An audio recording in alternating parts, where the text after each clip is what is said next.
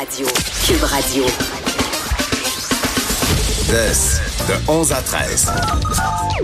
Pour nous rejoindre en studio, 187 Cube Radio. 1877 827 2346. Je vous rappelle que tout l'été, on va parler musique avec euh, Stéphane Plante euh, de Disque Dur. Salut. Salut. Ça va bien? Ben oui. Euh, et euh, bon, c'est pas les sujets qui manquent dans ce, dans ce milieu-là. En plus, on est l'été, c'est parfait.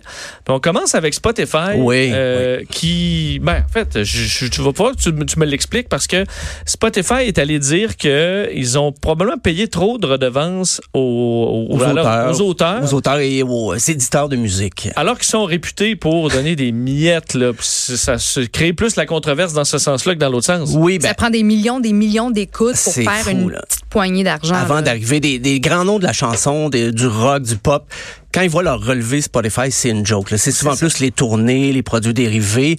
Et avec ce que Spotify a affirmé euh, hier par voie de communiqué, je pense que la, la, la relation est pas près de S'améliorer. entre les deux instances.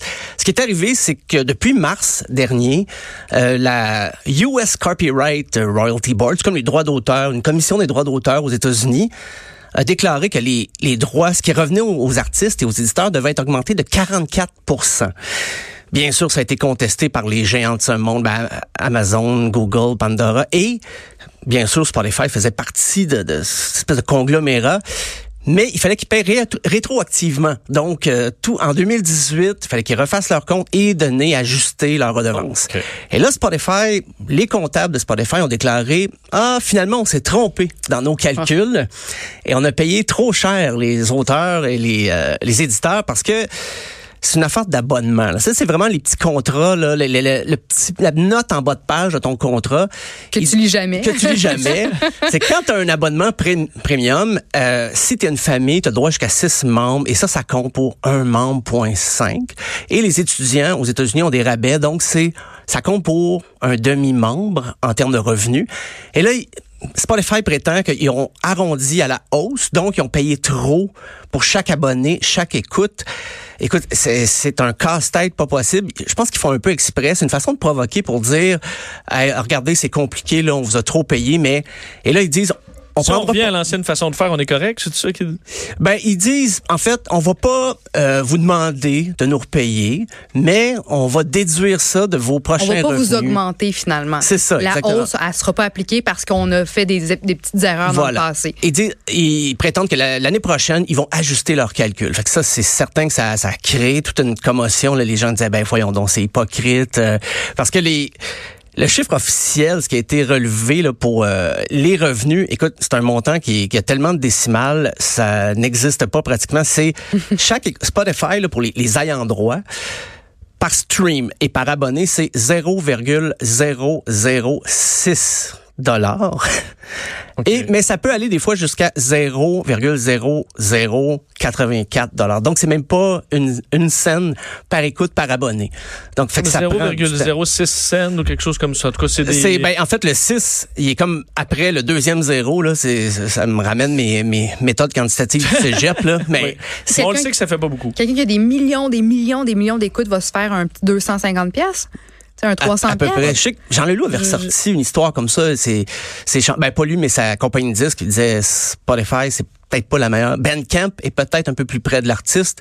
Vous payez à, à la pièce et tout ça, donc vous assurez que chaque chanson vous a coûté au moins un dollar. Alors que quand, ben des fois c'est à la discrétion de l'artiste. Radiohead avait déjà fait ça, mettre un album en ligne en disant donnez le montant que vous voulez vous voulez. pour une certaine euh, période.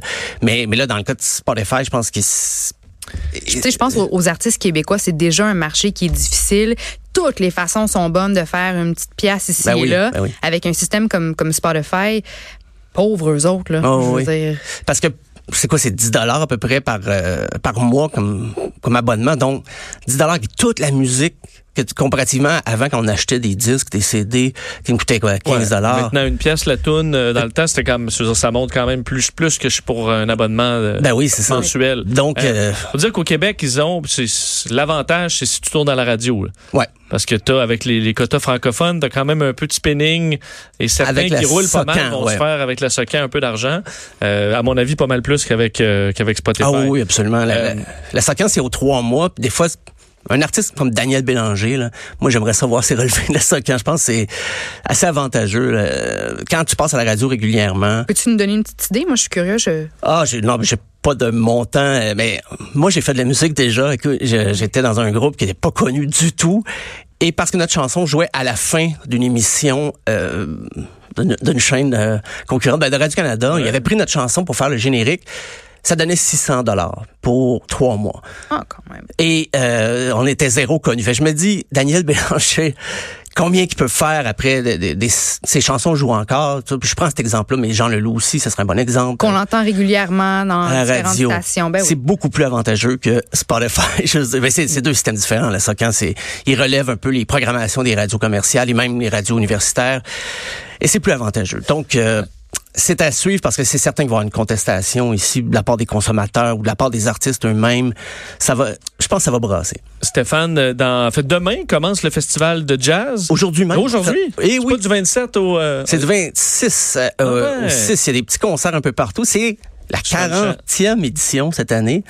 Ça va vite. Hein? Non, mais Ouais, je ben, veux dire, moi, j'étais pas là au début, là, mais euh, 40e. tu auras des, euh, des, des quelques suggestions, des trucs à voir pendant oui. le festival. Euh, moi, chaque année, je me, je me fais prendre. Je fais des blagues sur le festival de jazz euh, parce que je me dis, ah, ben, de toute façon, c'est plus tellement jazz. euh, on veut Ça attirer. ratisse large, on Ça ratisse dirait. hein? très large.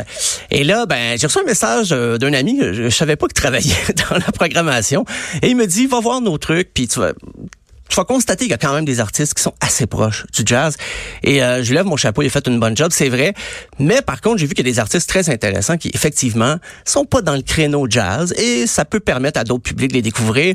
Mais ce qui m'a surpris, c'est que le 30 juin, au Club Soda, Voivode, je veux Ok, dire, ouais, là, faut chercher le jazz. le groupe légendaire du métal québécois qui vont être en spectacle au Club Soda dans le cadre du festival de jazz et je me suis demandé est-ce qu'ils vont adapter leurs pièces? Je pense pas. Non, je pense pas qu'ils vont rajouter du- des petites passes de drum. Euh, Non non, ça, ça va être du voivode. Donc euh, pourquoi pas? Au Club Soda le, le, le 30 mais, euh, Mais c'est quand même, les gars sont encore en forme. oui, Oui. quand même le, le batteur Michel Langevin parce qu'être batteur ça je pense que c'est la, la- la partie d'un band qui, le- qui demande le plus de, de cardio. Surtout dans du, du, dans ce style-là. là. Et oui, parce qu'il y a souvent les deux pédales de bass drum dans le Double fond. bass drum, Eh euh, oui. C'est un workout complet pour le corps. Ben, Oui. absolument. Oui, c'est énergie, cardi- énergie cardio puis voivode, même combat. Euh, donc, le 30 juin, dans le cadre du jazz, je dis, que je pense pas qu'ils vont adapter leurs pièces pour le jazz, mais peut-être le spectacle aura une thématique qui va tourner un peu autour de de sortir un peu du métal. C'est à voir. Euh, sinon, le 27 juin, il y a Charlotte Cardin. Euh, on l'a vu récemment dans la vidéo de Loud, euh, Sometimes All Time, euh, donc une grande scène extérieure le- demain, 21h30. Guy Bélanger est invité aussi euh, sur une scène extérieure. Guy Bélanger, c'est qui? C'est un, un bluesman, mais qui est le frère du SNES, Louis Bélanger. Je sais pas si vous avez vu Gasbar Blues, tout ça.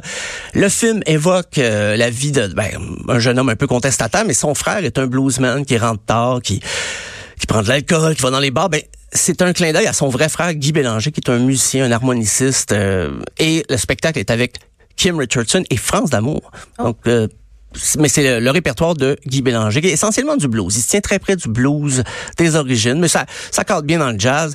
Il y a aussi le Nebraska Project, c'est André Papa Nicolaou qui rend un hommage à Bruce Springsteen. Mais parce que qu'est-ce qu'il fait André Papa Nicolaou, c'est qu'il reprend des albums que lui a aimés, des albums fétiches de sa discographie, et il les joue intégralement, comme sur l'album, mais dans l'ordre de l'album, mais avec sa touche quand même. Il s'amuse un peu, et ça c'est à la cinquième salle euh, de la Place des Arts. Euh, c'est un spectacle qu'il avait déjà présenté au Vert Bouteille. Et là, ça va être quelque chose. Si vous l'avez vu, entendu au verre bouteille sur Mont-Royal, petit bar, euh, des spectacles, ça va être tout vraiment une, une transformation, j'imagine, entendre ça dans une grande salle à la place des arts. Euh, Il y a Bébel Gilberto aussi. Moi, moi j'aime le bossa nova. Il y a pas, il y a pas peu de gens savent ça que j'aime le bossa nova, le jazz brésilien, euh, jazz afro-cubain aussi. Euh, elle sera en spectacle donc à la place des arts. Elle aussi, le 29. On va écouter un extrait. So Nice Summer Samba.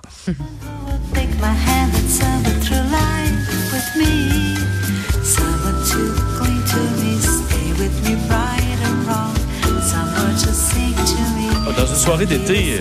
Oui, ben c'est Ou ça. dans une panne d'ascenseur, moi, ça me dérange. Oui, j'ai choisi mon extrait. J'avoue, je suis allé quelque chose. euh, Mais dans un tout autre ordre d'idée, il y a Daddy Longlegs, c'est un groupe, de, un groupe de- des États-Unis sur la scène Hyundai.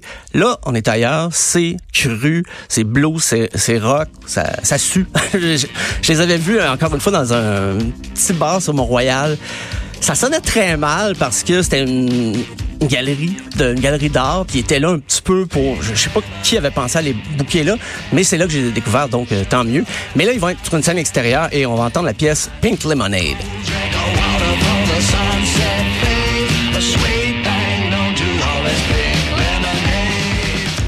C'est bon.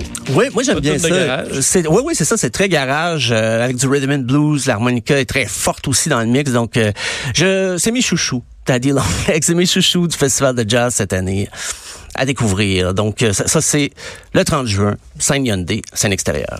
Bon, on va en profiter, euh, surtout qu'il annonce quand même assez beau dans les prochains jours. Alors, Ben oui, euh, c'est, le temps de, de s'amuser, de faire le tour des festivals. Stéphane Plante, merci. Merci. Merci. On se reparle. Demain. On revient dans quelques secondes.